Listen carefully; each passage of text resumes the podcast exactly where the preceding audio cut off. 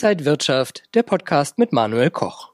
Starke US-Staatsanleihen, ein starker US-Dollar und die Impfungen, all das drückt auf den Goldpreis. Was bedeutet das jetzt für Anleger? Darüber sprechen wir beim Rohstoff-Talk, präsentiert von Xetra Gold. Herzlich willkommen hier von der Frankfurter Börse. Und bei mir ist jetzt Michael Blumenroth, er ist Rohstoffanalyst bei der Deutschen Bank. Herzlich willkommen. Warum ist das so, wenn die Staatsanleihen steigen, dass dann auch der Goldpreis sehr ausgebremst wird? Was passiert da? Also das ist ein Effekt, der hängt damit zusammen äh, mit dem Motiv, warum man Gold hauptsächlich erwerbt. Also sehr viele Investoren erwerben ja Gold als eine Art sicheren Hafen, als Versicherung. Ähm, ein großer Teil des Portfolios wird in Aktien investiert, ergibt ja auch Sinn. Wir sehen ja Höchststände weltweit. Aber ähm, es kann auch passieren, dass man wieder in einen Rückschlag kommt. Das haben wir letztes Jahr im März ja auch deutlich gesehen. Und da möchte man was im Portfolio oder im Depot haben, was dann auch etwas schützt, was eine Art Versicherung da äh, liefert.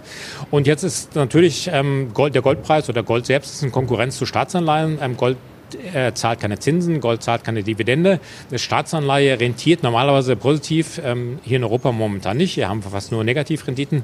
Aber in den USA sind jetzt gerade am Beginn des Jahres die Renditen deutlich angestiegen.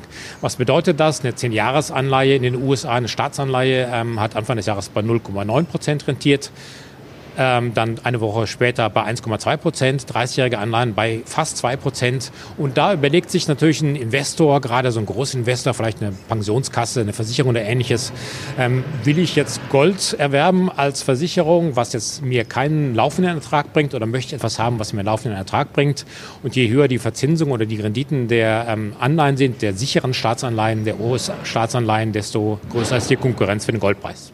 Und wenn diese Renditen steigen, dann wertet auch der US-Dollar auf und auch das drückt dann wieder auf das Gold. Absolut. Das ist dann ein Nebeneffekt, der auch unangenehm ist für den Goldpreis. Ähm, steigen die Renditen, haben wir jetzt ähm, höhere ähm, Renditen für die Staatsanleihen insbesondere, dann werden natürlich einige aus dem Ausland darüber nachdenken, will ich nicht vielleicht ein bisschen auch wieder mehr in den USA investieren. Jetzt ähm, bekomme ich da zum Beispiel für die 30 Jahre fast 2 Prozent. Das ist ja schon mal ein Wort, kriege ich sonst ähm, in großen Industrieländern momentan nicht. Also wandert Geld aus dem Ausland in die USA herüber, was ähm, dann wiederum bedeutet, dass der US-Dollar aufwertet. Es werden mehr Dollar nachgefragt. Und das ist dann auch ein Effekt, der auf den Goldpreis drückt. Denn wir hier in Europa, wir kaufen ja Gold in Euro. Und je höher ähm, der US-Dollar ist, desto teurer wird das Gold für uns. Mitte Februar haben wir das chinesische Neujahrsfest. Das sollte den Goldpreis auch so ein bisschen Aufschwung dann geben? Absolut. Das ist ein Effekt, ein saisonaler Effekt, den kann man sehr, sehr häufig oder fast immer beobachten. Häufig Januar, Februar sind Monate, wo das Gold sehr stark physisch nachgefragt wird. Chinesisches Neujahrsfest ist da eigentlich das Fest des Jahres. Ich war einmal da gewesen, da lässt man es mal richtig krachen bei Neujahr. Und das bedeutet meistens auch, dass man im Vorfeld ähm, dann schon mal sich was gönnt, gerade Gold kauft, Goldschmuck ist dann gefragt. Ähm, dann der Nachteil davon wiederum ist das Loch, wo man nach dem Neujahrsfest hineinfällt. Dies Jahr Mitte Februar, also bis Mitte Februar könnte die physische Nachfrage Nachfrage gut, stark sein. Gerade in Asien, auch in Indien ähm, kommt momentan wieder so ein bisschen Nachfrage rein. Aber so ab Ende Februar wird es dann wahrscheinlich erstmal ein bisschen schwächer. Wenn man jetzt als Anleger aber, sage ich mal, noch auf den Zug aufspringen soll, wären dann ETCs vielleicht auch was, um von diesem Aufwärtstrend dann nochmal zu profitieren? Ja, absolut. Ähm, ich denke schon, ETCs auch allmählich wieder ein bisschen in Vogue. Man hat gesehen, wir haben eine kleine Verkaufswelle gesehen, als die Renditen, wie wir gerade ja ähm, besprochen hatten, äh, angestiegen waren. Da sind viele Anleger erstmal raus, aber mittlerweile haben wir ein Niveau erreicht, wo man auch wieder gesehen hat, dass Nachfrage da ist.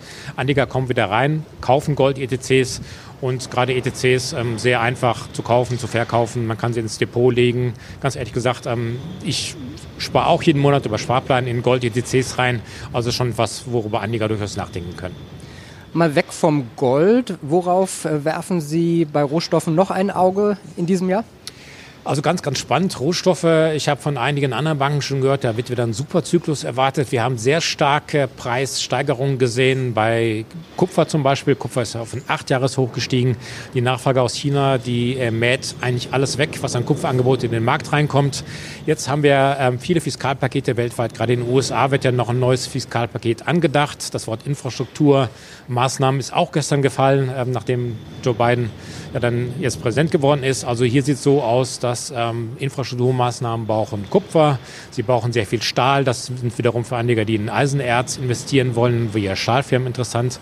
Aber was man auch nicht unterschätzen darf, ähm, das Thema erneuerbare Energien. Ähm, dazu werden auch sehr viel ähm, andere Edelmetalle gebraucht, Silber und Platin. Das sind auch Metalle, die dieses Jahr durchaus in Vogue sein könnten. Man sieht auch Platin auch ein Vierjahreshoch neulich gemacht. Also alle Metalle, die in irgendeiner Form mit dem Thema erneuerbare Energien, Solarenergie, ähm, Brennstoffzellen oder Ähnlichem zu tun haben.